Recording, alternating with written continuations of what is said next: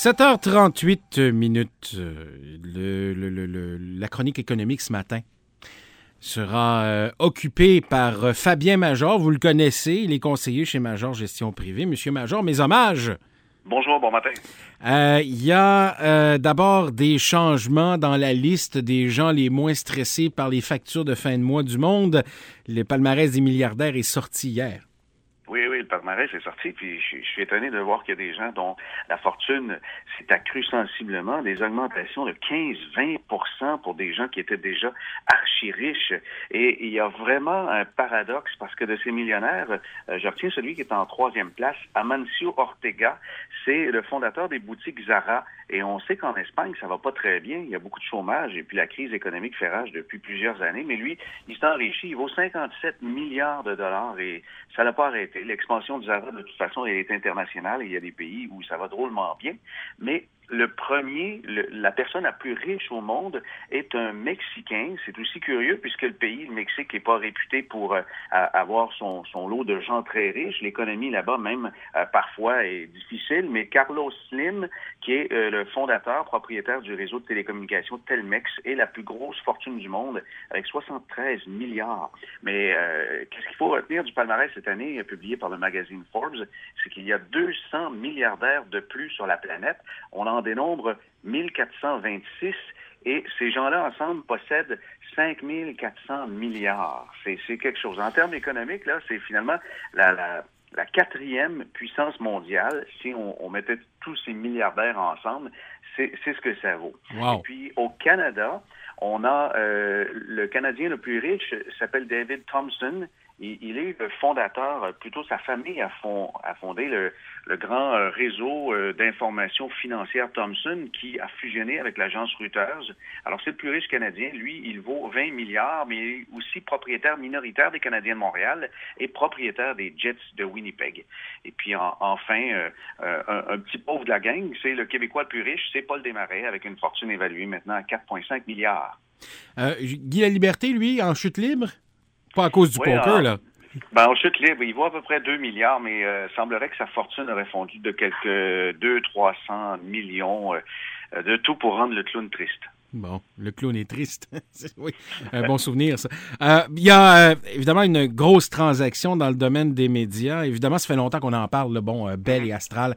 cependant, bon, ça a chopé au niveau du bureau de la concurrence. Il semble-t-il que le bureau de la concurrence a donné son aval à la transaction on renvoie la balle au CRTC et là, ça devrait passer comme lettre à la poste, mais il y a euh, Bell qui a dû se départir de plusieurs stations dans l'entente, mais euh, finalement, ils se sont débarrassés des, stations, des, chaînes de télévision les plus boiteuses. On a gardé euh, vraiment ce qui est de plus intéressant, de plus rentable, mais Bell a fait une entente directement avec Chorus pour céder des stations de télé qui sont moins intéressantes. Mais sachez que malgré tout, c'est une coupe d'environ 400 millions de dollars sur l'entente initiale de 3,3 milliards.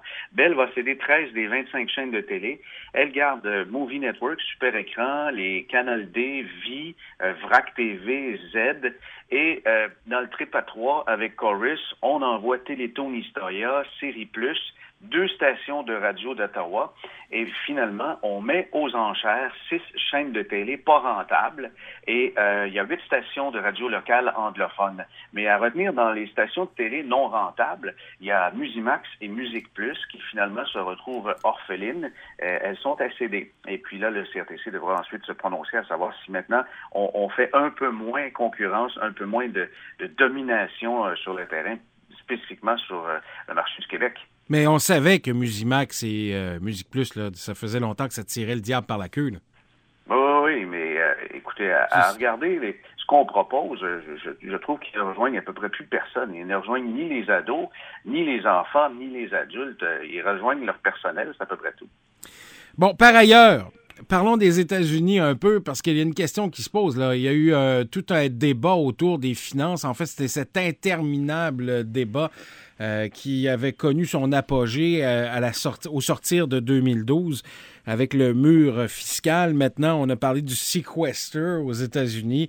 C'est des coupures de 85 milliards dans l'économie. Je me demandais si ça allait avoir un impact sur les marchés boursiers, sur l'économie réelle. Il semble que non. Non, non. le lundi noir, finalement, n'a pas eu lieu. Le Dow a même monté hier de 38 points et ces fameuses coupes budgétaires de 85 milliards sont entrées en vigueur vendredi, mais il euh, faut aussi comprendre que ça s'échelonne sur sept mois et ça n'a pas créé le chaos appréhendé parce que j'ai l'impression que les gens ont cru Warren Buffett, qui est aussi dans notre liste de milliardaires, il est au quatrième rang, mais Buffett, quand on lui a demandé euh, cette histoire de 85 milliards, est-ce qu'on doit s'inquiéter, lui, il dit pas autre mesure parce que même si les républicains et les démocrates s'entendent pas sur les moyens de réduire la dette du pays, l'économie réelle, les Américains, là, c'est pas le gouvernement qui les emploie massivement, mais ce sont les entreprises américaines. Et l'économie réelle se porte de mieux en mieux. 85 milliards pour Warren Buffett, il dit que sur ces mois-là, c'est pas vraiment dommageable. Et le marché l'a cru. Mais cependant, on doit s'inquiéter, Martin, de quelque chose de, bien plus inquiétant, bien plus monstrueux. La nouvelle d'hier, je crois qu'elle va revenir dans l'actualité. Si c'est pas aujourd'hui, c'est dans les premiers, les prochains jours. En Chine, le gouvernement est convaincu que la spéculation immobilière représente un vrai danger. On a annoncé de nouvelles mesures pour restreindre les emprunts. Il faut aller voir une vidéo que j'ai mis en ligne sur mon, mon site, le blog majorblog.net. J'ai mis une vidéo dans les dernières heures pour permettre aux auditeurs d'aller voir ça. C'est un reportage de 60 Minutes où on présente des villes chinoises qui sont fantômes, mais des villes qui sont prévues pour abriter des millions d'habitants. Ce sont tout simplement les investisseurs chinois qui trouvaient rien à investir. Alors des entrepreneurs ont créé des villes à partir de rien du tout en espérant louer ou vendre des condos, des appartements ou des centres commerciaux, mais il n'y a pas preneur. Alors on est devant des, cités complètes qui sont carrément fantômes. Et imaginez, lorsque ces investisseurs vont euh, vouloir leur argent, les banques vont vouloir leur argent, et euh, je crois qu'on est devant un château de cartes qui peut avoir des répercussions mondiales. Merci beaucoup, Fabien Major. Bonne journée.